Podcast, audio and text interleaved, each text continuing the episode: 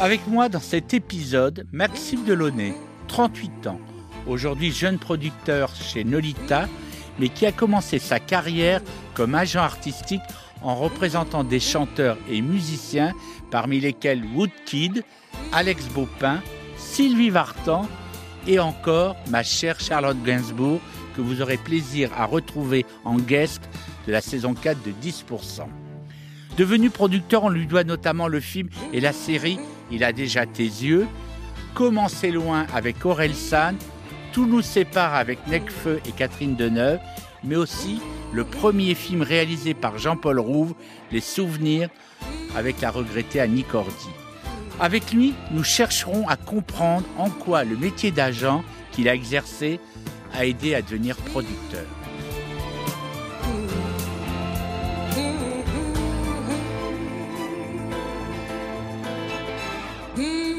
Alors Maxime Delaunay, euh, t'es producteur, mais t'as pas une tête de producteur parce que moi les producteurs, euh, on les appelait les nababs, ils étaient déjà beaucoup plus costauds, ils avaient un cigare, euh, ils lisaient pas les scripts et en même temps ils trouvaient de l'argent.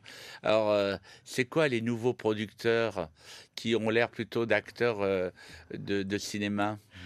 D'abord c'est gentil. écoute, la tête de producteur, j'ai dû l'avoir en fait en, filigrane au début, puisque je suis tombé il y a des années de ça sur un monsieur qui s'appelle Dominique Besnéard et qui euh, était venu en, dans mon école de commerce. J'ai fait une école de commerce euh, parce que je l'avais harcelé. J'avais harcelé Yakuta, qui était, euh, qui était ton assistante à l'époque, pendant, pendant six mois, je crois, la pauvre, pour, pour lui dire on fait un festival de cinéma, on fait un festival de cinéma, il faut absolument que Dominique Besnéard vienne à ce festival de cinéma. C'était à Rennes, et, euh, et, je crois que le festival devait avoir lieu un lundi, et, et, je crois qu'on n'avait pas vraiment de retour. La Yakuta disait non, mais il est occupé, Dominique, il pourra pas. Voilà. Et je crois que le jeudi, donc quatre jours avant le festival, elle nous rappelle, elle dit bon, alors les billets pour Dominique, qui les prend Voilà. Et là, on s'est dit oh la vache, qu'est-ce qu'on va faire avec ça? Et euh, était venu. Euh, je me rappelle que les films étaient d'un niveau déplorable. Je ne sais pas si tu t'en souviens à l'époque, mais tu étais monté sur scène et il y avait un, étudiant d'école de commerce qui était déguisé en, poussin, qui est monté en faisant coin-coin sur scène. Et tu as vu cette phrase incroyable en disant si c'est ça les euh, leaders économiques de demain, je pense qu'on va au devant d'une grande crise économique. Et, ça s'est passé comme ça, d'autant plus que moi, les écoles de commerce, je pensais que c'était assez sérieux. C'est sérieux, mais en même temps, le côté divertissement ou le côté euh, fête, où euh, j'ai trouvé que c'était plutôt proche du club méditerranéen que, que du sérieux.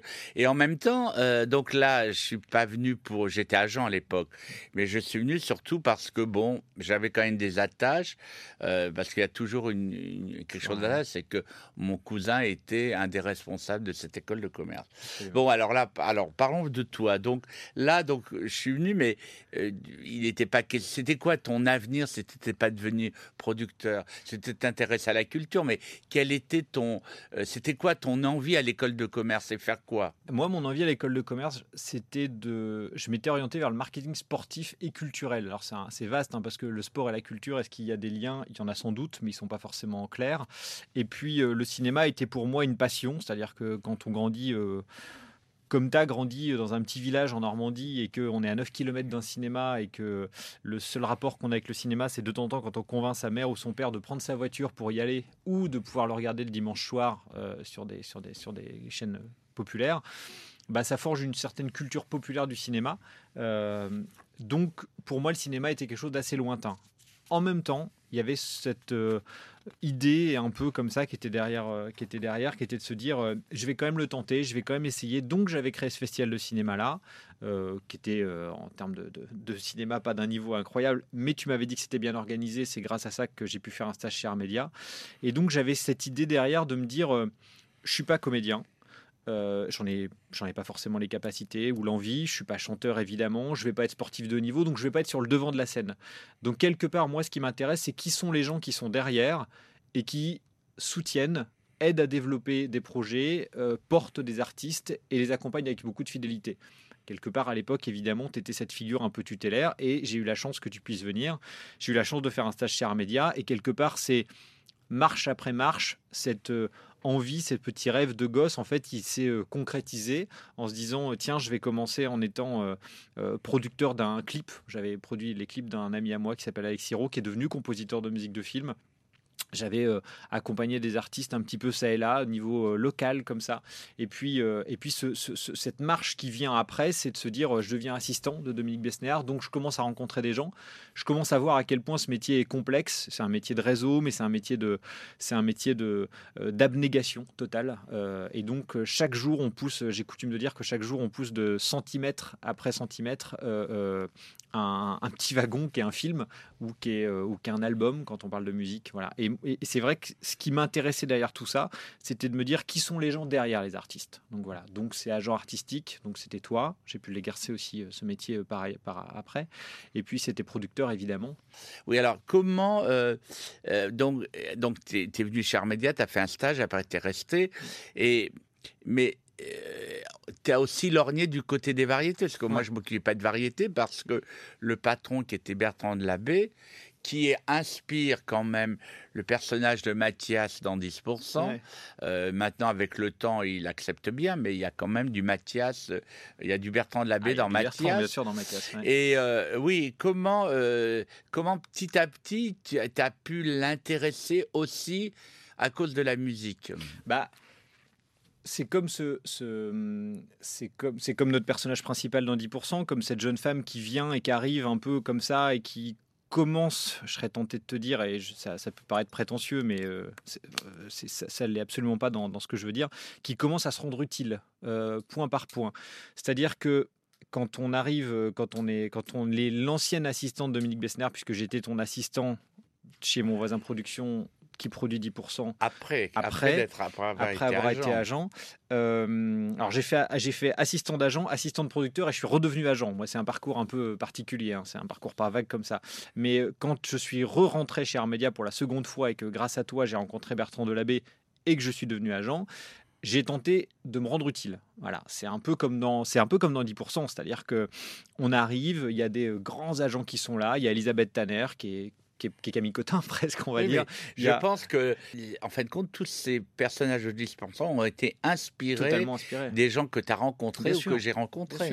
Il y a euh, Greg Montel qui est évidemment inspiré euh, sans doute. Euh, il, y a, il, y a du, il, y a du, il y a du Toi, il y a du Laurent Grégoire, il y a du Grégory Veil, il y a, il y a, il y a ces gens qu'on a pu voir. Voilà. Et moi, je suis là je suis la petite souris un peu qui regarde tout ça et qui me dit c'est impressionnant, tous ces gens ont un carnet d'adresse incroyable, passent leur vie à accompagner les talents. C'est un monde c'est un monde d'abnégation, de respect de, l'art total, total. C'est-à-dire que je pense qu'on peut absolument pas faire ce métier à moitié. Moi, je me rappelle d'une fois où euh, c'est une anecdote où tu viens de quitter Armédia, tu arrives au bureau, on est chez mon voisin production, donc la société est nouvelle, elle vient d'être créée, et tu me dis, tu reviens de marcher et je te dis mais t'as l'air essoufflé et tu me dis écoute je viens de marcher de Bastille jusqu'au bureau, mm. on était avenue de la Grande Armée mm. et tu me dis je crois que ça fait 10 ans que j'ai pas marché autant que je ah j'ai pas pu prendre le temps de marcher autant. Ce qui est fou, je pense que les gens s'en rendent pas compte, hein, mais c'est euh, c'est un métier euh, incroyable, c'est un métier de passion évidemment, mais c'est un métier de passion débordante. Voilà. Donc moi j'arrive chez Armédia, je suis cette petite souris comme dans la série, et puis je regarde, et puis je vois Bertrand Delabé qui est effectivement notre personnage de Mathias, enfin c'est librement inspiré de Mathias, est librement inspiré de Bertrand. Et puis Bertrand, il a commencé en étant lui-même euh, euh, l'assistant, on va dire, je sais pas si on peut dire assistant, mais de, Gilbert Bécaud. Et un peu de la même manière, c'est-à-dire qu'en fait il s'est rendu utile auprès de Gilbert Bécaud, euh, grâce à Marie-France Brière il présente Julien Clerc à Gilbert Bécaud. Julien Clerc est édité par Gilbert Bécaud aux éditions du Rideau Rouge. Enfin, il y a toute une espèce de marche après marche qui se remet en place, comme on le disait à l'instant. Les choses avancent petit à petit, elles sont un peu lentes, enfin on a l'impression qu'elles sont lentes, puis finalement elles arrivent assez, euh, assez rapidement et de manière assez, euh, assez organique, en fait ça se fait de manière assez normale. Et en fait, euh, assez rapidement, Bertrand, me, je crois, me fait confiance et me dit, je vais vous présenter Charlotte Gainsbourg on, reboucle la boucle puisque Charlotte, tu as été son agent auparavant. Et, je rencontre Charlotte et, euh, voilà, euh, c'est quelque part pour un gamin qui a grandi dans un village de 700 habitants en Basse-Normandie, rencontrer Charlotte Gainsbourg, il y a un truc assez étonnant qui se passe. C'est-à-dire qu'on se dit, tout d'un coup, je suis en train de rencontrer alors, elle, me tuerait si j'entendais, mais c'est une légende. C'est une mm. légende au sens de légende, légende populaire. C'est la, c'est la, c'est la culture populaire de notre pays, quoi. Voilà. Donc je la rencontre et tout d'un coup, bah ça se passe bien et on me dit, bah voilà, tu vas être son manager, son agent, appelons ça comme on veut. Et là, je me dis, ok, donc je suis rejoint dans un monde de responsabilité. Donc je me dis, je peux pas faire non plus n'importe quoi. Je suis plus juste la petite souris. Il va falloir que je commence à être utile. On reparle d'être utile pour les gens parce que sinon les artistes n'ont pas besoin de nous. Et donc, je, tente de me rendre utile. J'essaie de me rendre utile. C'est au moment où Charlotte fait sa première tournée, euh, sa première tournée, tout simplement. C'est la première fois qu'elle monte sur scène véritablement sur son nom. On va aux États-Unis ensemble, on fait Coachella ensemble. C'est un moment assez, euh, assez incroyable. Et autour de moi, c'est un peu Swimming with Sharks. Hein. J'ai, euh, même si je les aime énormément, mais j'ai des immenses agents qui sont tout autour de moi et qui, qui te conseillent par moment. Mais en même temps, ça reste un monde extrêmement concurrentiel. On le voit dans 10%. C'est-à-dire que euh, il y a Armedia, qui est un bocal, et puis il y a d'autres bocaux juste à côté. Il y a le, bocal, le bocal UBBA, il y a le bocal euh, adéquat, euh, qui, sont, qui sont absolument passionnants à regarder et à scruter. Et tout le monde se regarde, tout le monde essaye de se piquer des petits poissons dans ce bocal. Donc on, sort les poissons du bocal pour les mettre dans un autre. C'est un monde extrêmement concurrentiel sous des atours de, velours. Quoi. Voilà. Mm. En fait, créer des rencontres, c'est là où, où, où, est le métier d'agent. Et d'ailleurs, encore une fois, on le voit dans 10%, c'est-à-dire que de temps en temps, on a des idées qui peuvent paraître saugrenues en disant tiens, je vais faire se présenter euh, un tel et un tel, et tout le monde vous rayonnait en disant mais ils n'ont rien à voir. Ça, c'est vraiment quelque chose que j'ai sans doute euh, retenu de toi, c'est se dire à un moment donné, bah, on va dépasser le stade de l'a priori et on va essayer de se dire, euh, en fait, c'est intéressant. Et du reste, il y a eu cet album de Sylvie, dont je suis très fier qui m'a permis de vivre des moments assez déments euh, au Japon, euh, notamment puisque je suis allé quatre fois avec elle au Japon où c'est une star. J'ai vécu des moments déments avec Tony Scotti, euh, qui est son mari, qui est un personnage absolument incroyable, qui un jour a, failli me, me, cogner même parce que je m'opposais à lui dans, une, dans, un, dans un, petit débat sur, sur, sur cet album. mais en même temps, j'en garde un souvenir assez qu'il n'était pas très Las Vegas, l'album. Non, il n'était pas très Las Vegas, l'album, c'est toi qu'on. C'est pour ça qu'il est bien.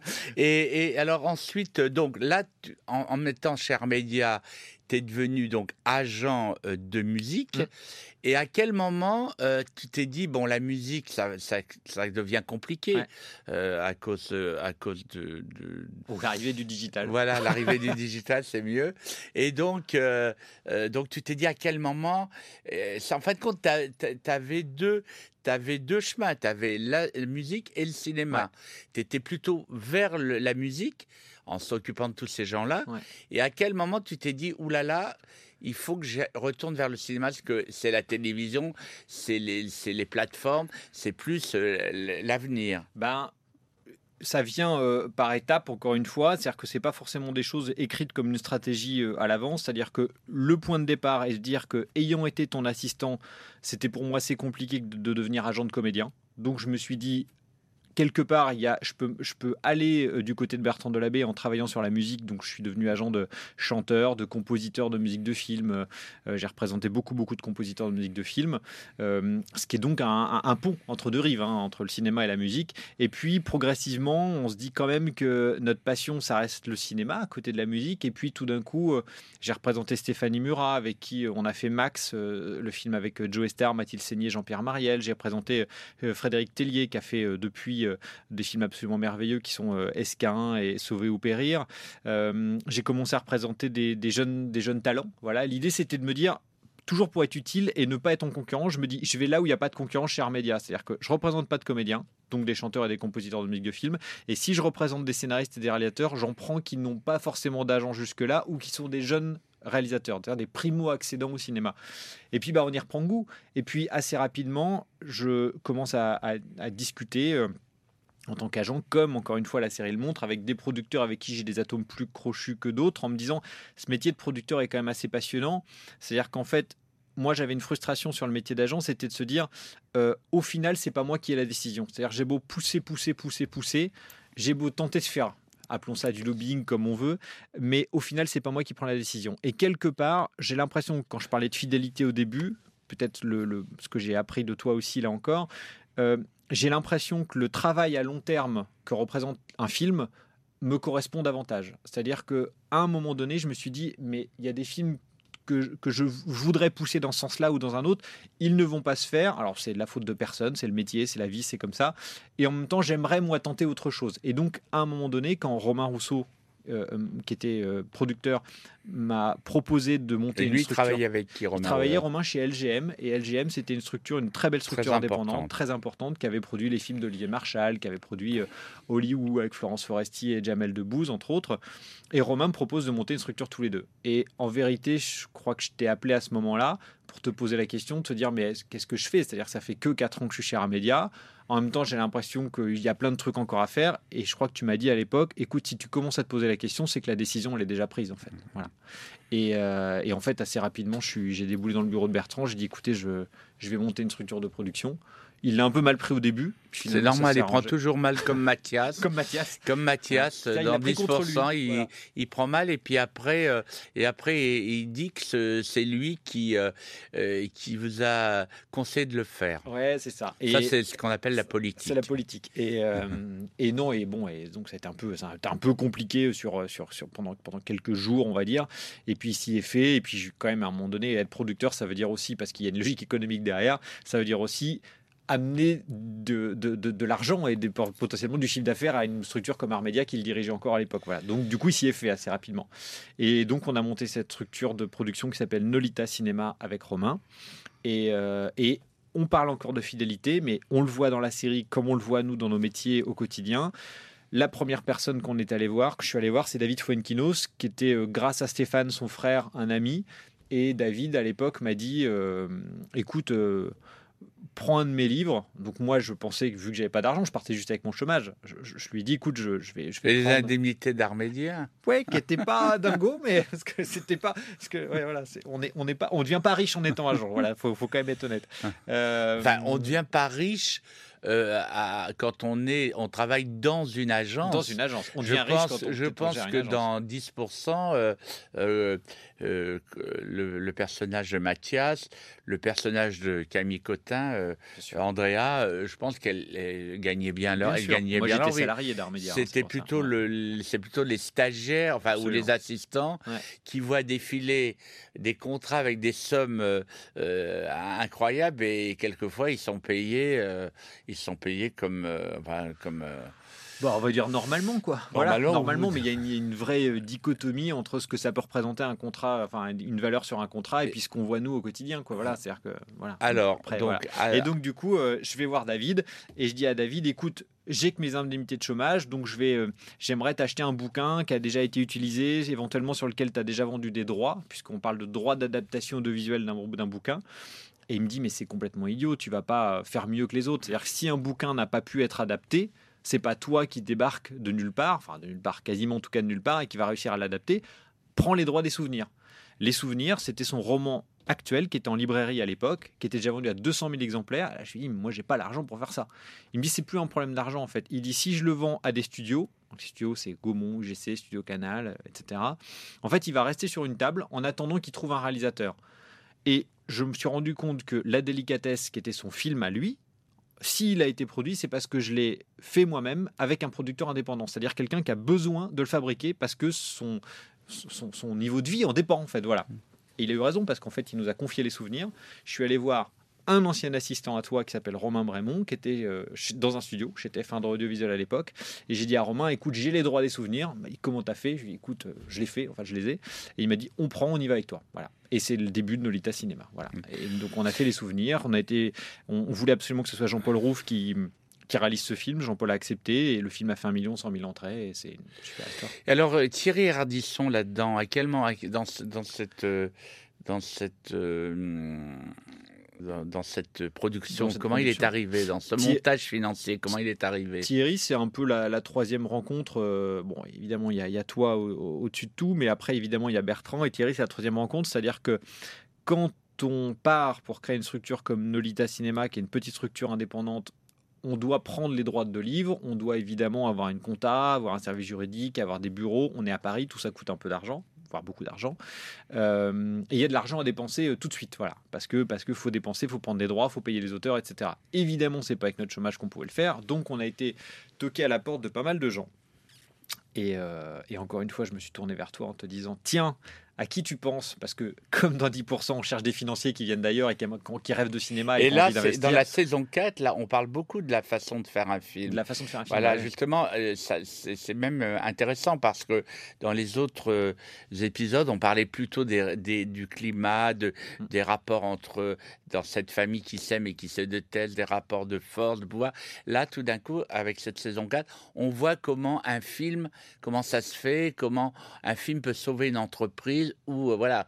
Et ça, on est en plein dedans. Un film Mm. peut sauver une entreprise. Nous, les souvenirs a lancé notre entreprise. Donc, je, je dis fréquemment que je, dois, à- enfin, Romain et moi devons à David le fait de nous avoir fait confiance. Vraiment, c'est voilà. Et donc Thierry, euh, il s'avère que on va voir des fonds d'investissement au début en disant on va aller chercher l'argent là où il est, c'est-à-dire auprès de financiers. Et puis les fonds d'investissement nous demandent une, ont une logique de rentabilité à très court terme. C'est-à-dire en fait ils nous disent ok pour vous prêter de l'argent, on croit dans votre business plan, mais à 5 ans il faut rembourser. Et nous on leur dit mais à 5 ans on ne sait pas où on sera quoi. Donc non impossible.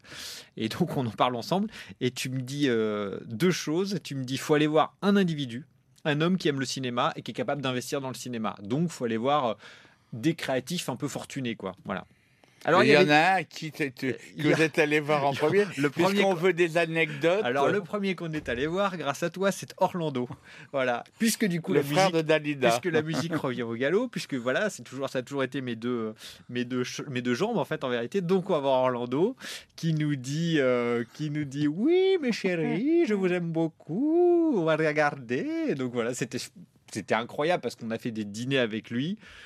C'est du reste un homme absolument incroyable puisque ça a été le créateur des labels indépendants. Ça a été le- il est parti de chez Barclay à un moment donné pour monter ce label avec Dalida. Donc c'est en plus intellectuellement et pour notre métier, c'est euh, c'est une mine d'or en fait. On apprend énormément de choses. Bon, et il s'avère qu'Orlando nous dit non mais attendez, moi c'est pas mon métier. Donc son avocat nous fait savoir assez rapidement qu'il nous aime beaucoup, il peut nous prêter un peu d'argent mais qu'il va pas investir dans la boîte. Et en fait, la deuxième personne qu'on a été voir, c'est Thierry Ardisson. Parce que Romain, dans son ancienne société, et moi, chez Armédia, avions travaillé avec Thierry Ardisson, qui est un cinéphile invétéré. Et Thierry, assez rapidement, euh, nous a fait une proposition qui était super. Et donc, il est rentré au capital de la société. Il nous a prêté des bureaux. On a travaillé avec sa comptable et son service juridique. Et du coup, ça nous a permis d'être léger, en fait, en vérité. Et lui, en plus, il appartient à une génération, euh, soit ils aiment transmettre, soit ils refusent de transmettre. Ouais. Et lui, il aime Et transmettre lui, il quand aime même. transmettre. Parce qu'il y en a quelquefois, après nous, le déluge, et surtout pas, euh, je suis un peu la même génération que Thierry, on est heureux de voir tout d'un coup des gens à qui on, on a, on- sur, lesquels, ou sur lesquels on a mis un regard, Ouais. et que ces gens-là euh, réussissent. Euh, Ouais. C'est un, un des plus beaux compliments qu'on peut nous faire. Ce truc de transmission, il est essentiel. Moi, j'ai 38 ans, donc euh, voilà, mais j'essaie déjà de, bah, encore une fois, d'a- on essaie d'apprendre tôt, quoi. J'essaie déjà de le faire avec des stagiaires, avec euh, des gens. On a monté un festival euh, un peu, un peu à ta manière, qui est beaucoup plus petit qu'Angoulême, mais euh, j'avais, grâce à toi, pu participer à la, au début d'Angoulême et j'ai monté un petit festival en Normandie, là où j'ai grandi. Et en fait, tout autour de nous, avec, avec mes potes avec qui on organise le festival, on a plein de plein de stagiaires, plein de gens, plein de bénévoles qui sont tout autour et c'est un, un bonheur de les voir évoluer. Donc moi, ce que je fais, c'est que je t'invite toi, j'invite Aurel San, j'invite Lucien Jean-Baptiste, j'invite Michel Larocque, j'invite Thierry Ardisson et à chaque fois, je leur dis, venez, venez, c'est une petite ville, elle fait 5000 habitants, mais vous allez voir, il y a un échange avec le public qui est assez incroyable. Et c'est vrai que Thierry, qui est venu, tu étais là la, la dernière édition, qui est le festival a lieu fin novembre, Thierry qui est venu à la dernière édition me dit, mais c'est essentiel pour moi et sans doute l'ai-je fait trop tard de rencontrer le public parce qu'en vérité le rythme de vie que j'ai c'est-à-dire avoir une émission hebdomadaire fait qu'en fait on est pris toute la semaine et j'ai pas le temps de quitter Paris fait qu'à un moment donné je ne rencontre pas les gens qui sont derrière le poste et, euh, et, et quand on le sort de là en fait il se rend compte pourquoi il fait ce métier et puis on revient dans cette logique de transmission de se dire euh. Alors, toi, tu es arrivé euh, producteur par, par, le, par le terrain, par le métier, Ouais. en étant assistant, par le, par le fait aussi de, que le fait qu'on t'a remarqué, euh, ce que tu étais curieux et que tu travaillais bien? Et puis, il y a sinon, euh, souvent, quelquefois, des producteurs qui viennent de la banque ou, ou tout d'un coup, euh, ou du marketing, Ouais. ou euh, euh, qui ont quelquefois une vision un peu formatée des projets. Et, et, et quelle est pour toi la meilleure école? Est-ce que c'est le terrain ou est-ce que c'est la banque? Parce que producteur, souvent on dit, euh, oui, lui il est bien, il rassemble beaucoup d'argent. Ouais. Mais rassembler de l'argent ne fait pas forcément un bon film. Alors, si, si- si cette logique-là est respectée, moi je suis un mauvais producteur, puisqu'avec Romain, on a coutume de- d'envoyer euh, de- d'envoyer les films en tournage alors qu'on n'a pas la totalité de nos financements. Ça nous arrive assez régulièrement. Là, euh, on va tourner un prochain film en mi-août et on n'a pas encore la totalité de nos financements. Moi, je pense qu'il y a une part de risque. Alors, elle doit être mesurée. Hein. Je ne vais pas mettre euh, tout, mon appart et éventuellement euh, tout ce que, j'ai en hypothèque à chaque film, bien évidemment. Mais moi, je pense que le terrain, c'est essentiel. Je pense que savoir pourquoi on fait les films, je, pense souvent à mon père, à mon frère, à ma tante. Je pense souvent aux gens que j'aime quand je développe un projet en me disant est-ce que ces gens-là vont avoir envie d'aller voir le film que je produis? C'est une logique qui est particulière parce que c'est une logique qui n'est pas du tout autoriste et c'est une logique qui n'est pas euh, extrêmement populaire. C'est des films du milieu, en fait, ce qu'on fait. C'est euh, les souvenirs, c'est Lola et ses frères de Jean-Paul Rouff, c'est Il a déjà tes yeux, euh, la série et le film de Lucien Jean-Baptiste, c'est Comment c'est loin d'Aurel San, c'est Deux plus belles avec Florence Foresti, Mathieu Kassovitz, de Anne Daval. C'est ces films-là, parce que j'ai l'impression qu'on essaye de traiter du fond, évidemment, on n'est pas en train de résoudre des problèmes, mais on essaie de traiter des sujets un peu sociétaux, on va dire, euh, avec une logique un peu populaire. Voilà. Euh, donc ça veut dire que j'aime l'idée que partout dans les salles, que ce soit euh, des bi-écrans ou des mono-écrans dans des villes entre 5000 et 15 000 habitants, comme dans des CGR ou dans des UGC ou pâtés, on puisse trouver du public pour aller voir les films que je développe avec Romain. moi, c'est ma logique. Je, j'aurais ça serait impossible pour moi de faire un film envers et contre tout, c'est-à-dire de faire un film très autoriste en me disant je, souhaite aller dans tel ou tel festival. En vérité, je, serais ravi un jour d'aller à Cannes. J'en serais immensément heureux, très fier. C'est absolument pas un objectif pour nous. C'est absolument pas un objectif. Et ça ne l'est toujours pas au moment où je te parle. Ça ne l'a jamais été. Comme euh, comme d'aller à Venise, comme d'aller à Berlin.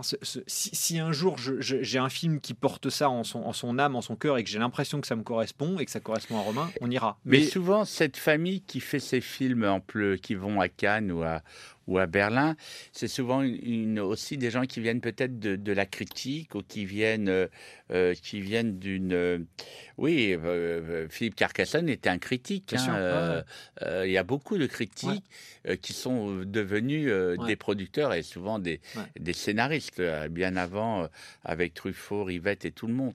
Mais oui, donc il y a quand même maintenant dans, dans, la, dans la production, je trouve que euh, les films du milieu sont les plus difficiles à faire.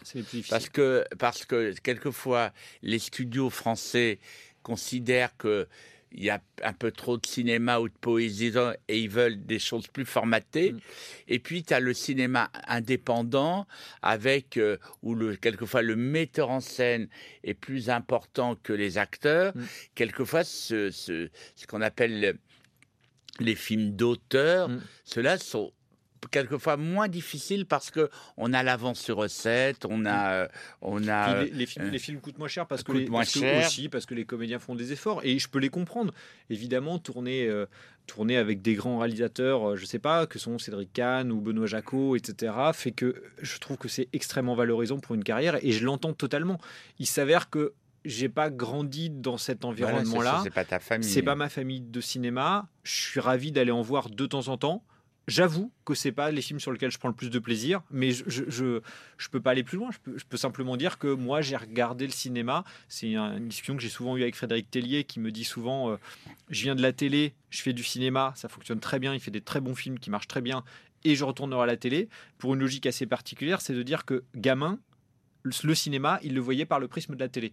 Et en vrai, je pense que c'était mon cas aussi. Parce que quand on est à 9 km du premier cinéma qui lui-même est un billet écran, c'est-à-dire qu'en fait, il y a quand même pas grand film et que à l'époque, c'était des copies 35 encore. Moi, je suis né en 80, c'est pas vieux, mais en même temps, c'était encore les copies 35. C'est-à-dire qu'en fait, on avait les films que 4 semaines après Saint-Lô. Saint-Lô, c'est déjà pas une grande ville. Vous imaginez bien qu'en fait, on est, on est sur un on est sur un décalage de programmation qui est tel qu'au final, euh, regarder le cinéma à la télé ou par des VHS ou par de la vidéo, c'est super. Donc ça forme aussi une, une, vision et, par exemple avec ce qui arrive avec Netflix, Amazon, euh, Disney ⁇ euh, euh, Google, etc m'intéresse énormément parce que si on peut s'en servir, évidemment qu'il y a des adaptations à faire, évidemment qu'il y a des chronos, des chronos des médias, directive SMA, machin, etc.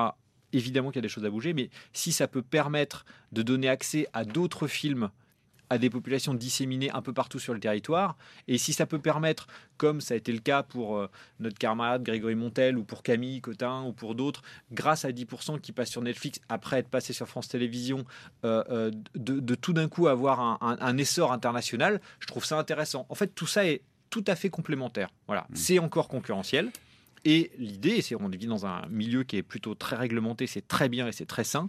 Donc tout ça va, ça va frotter, ça va être des négos un peu durs, un peu houleuses, etc. Mais moi, je suis éternellement optimiste par rapport à ce métier parce que c'est globalement pétri de gens très complémentaires. Voilà, je fais pas le même métier qu'un producteur de cinéma d'auteur parce que je finance pas de la même manière et je fais pas le même métier fondamentalement qu'un producteur qui fait que des films très très très grand public. Et en même temps, j'ai du respect pour les deux.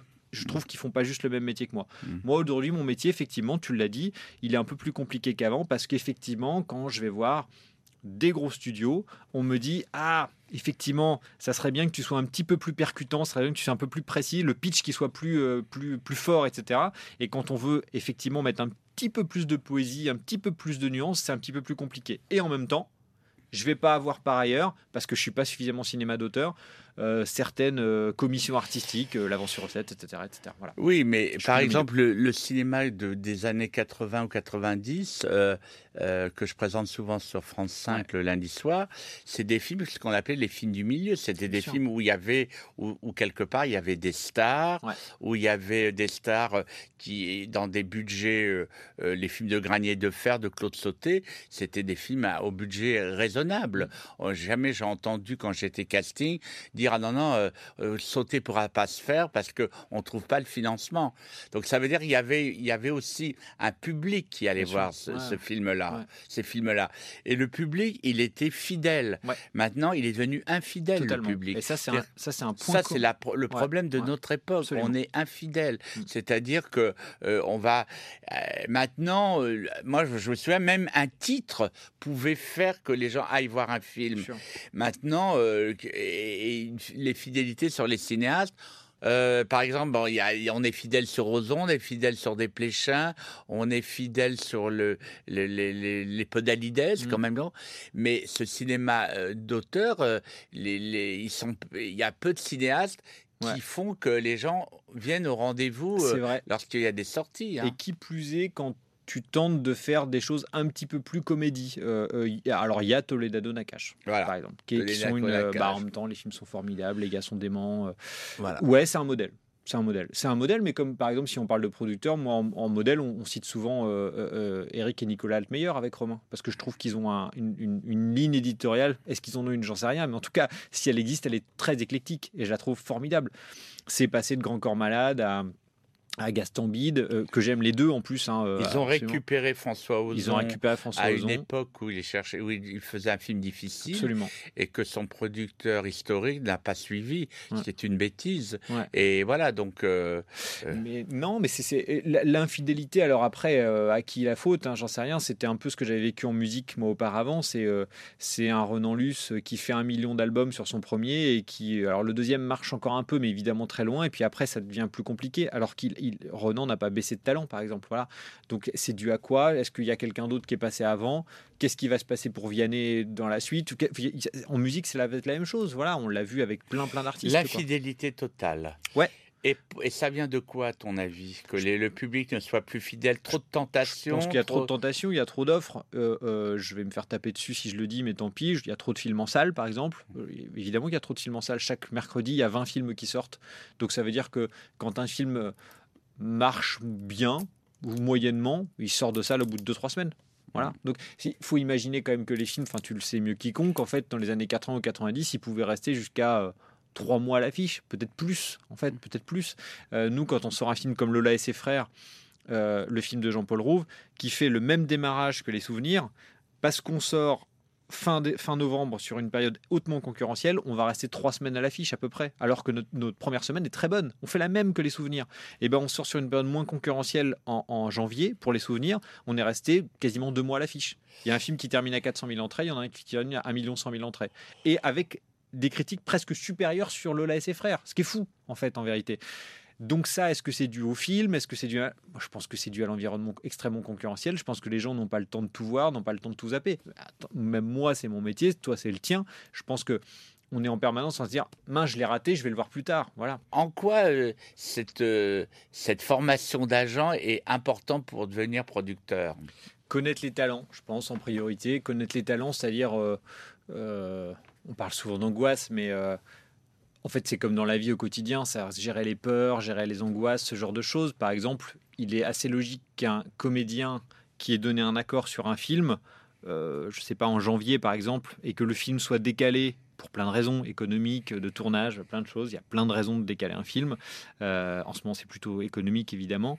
Euh, bah, se pose des questions. Parce qu'à un moment donné, le film tarde. Et puis lui, là, lui, il organise son planning par rapport à cette année-là. Puis il a un film qui va venir après.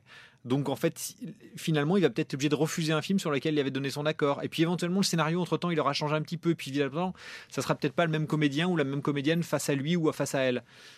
Donc ça, avoir été agent, j'ai l'impression que tu, je, on peut le mesurer euh, en, en, en, en, en étant proactif sur ce genre de choses. C'est-à-dire que on on peut pas agir avec un comédien en mars comme on va agir en janvier. C'est-à-dire que fondamentalement, il y a plein de choses qui vont arriver. Si on a décalé le tournage, ça peut être une problématique de, je sais pas, d'argent pour lui, parce qu'en fait, il avait planifié son année comme ça. Il savait que globalement, il allait avoir euh, à peu près son année, qu'elle allait être lissée. Ça peut être une problématique, j'en sais rien, de déménagement, de, de, garde des enfants, de choses. Il y a tellement, en fait, gérer la vie d'un comédien, en vrai, tu rigoles, c'est vrai. Gérer, gérer la vie d'un comédien fait aussi partie des choses que j'ai l'impression on, s'impose, nous, en ayant été agent auparavant, parce qu'on les a eu au téléphone, on a su que pour accepter tel projet, il faut qu'ils refusent tel projet, que pour accepter tel projet à ça comme montant, c'est-à-dire euh, en étant payé 20 000 euros parce que c'est un film d'auteur au lieu de 100 000 euros qui est leur tarif à peu près habituel, fait qu'à un moment donné, les traites, les mensualités, etc., elles sont les mêmes.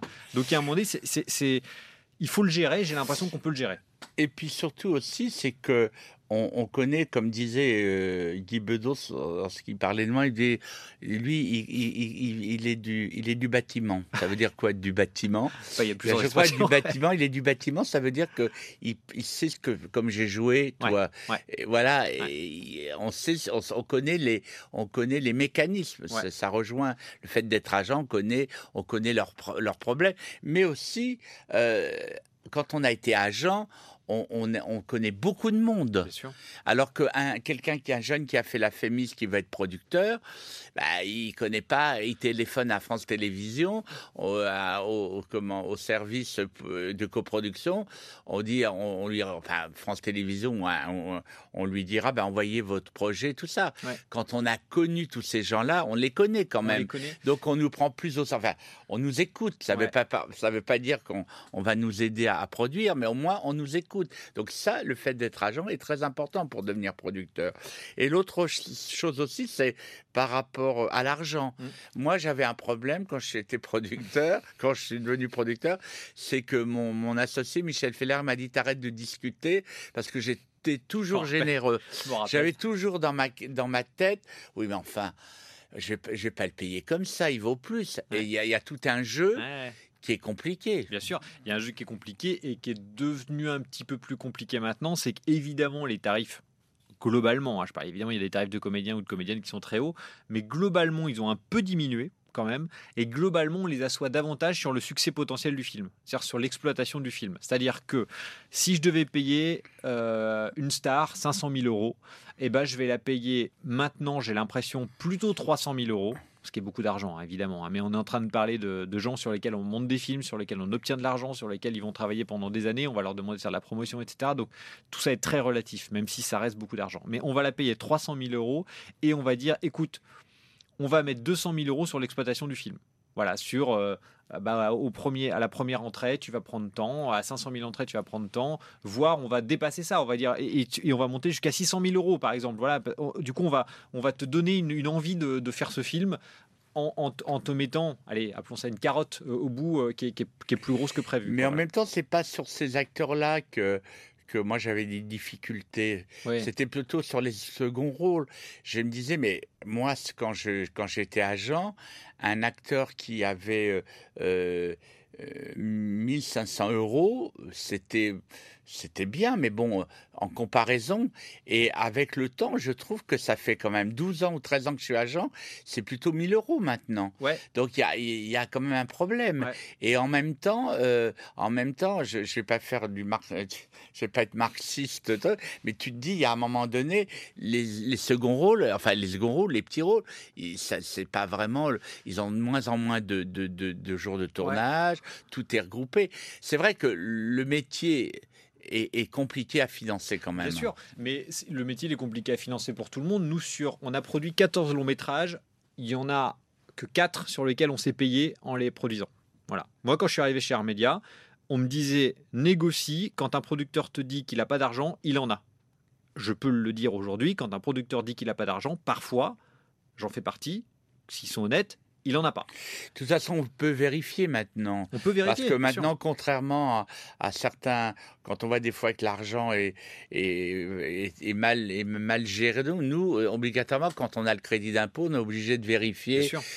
on regarde vraiment les comptes. C'est pour ça que de, de, de dire qu'on a, on, on, gagne beaucoup plus d'argent, euh, moi, je pense que c'est plus compliqué maintenant. Je pense que c'est plus compliqué maintenant. Moi, j'avais l'impression de, quand je parlais, quand on a la boîte, je parlais avec, euh, on va pas dire c'est des gens qui auraient pu être mon père, mais plutôt comme des grands frères, on va dire, qui me disaient, mais moi je ne lançais pas un film si je ne margeais pas dessus. Ce qui est logique, hein, de marger sur un film. C'est-à-dire que c'est comme quand vous vendez n'importe quel produit, tout d'un coup vous vendez une bouteille d'eau, il est logique de gagner de l'argent et de faire une marge sur la bouteille d'eau. Bah, il était logique en tant que producteur de faire une marge sur la fabrication d'un film. Moi, je pense qu'on a margé sur 4 films sur 14. J'espère que cette émission vous a plu. Je vous retrouve bientôt dans un nouvel épisode de ce podcast avec un nouvel invité de la jeune génération du cinéma. Merci à tous et à très vite.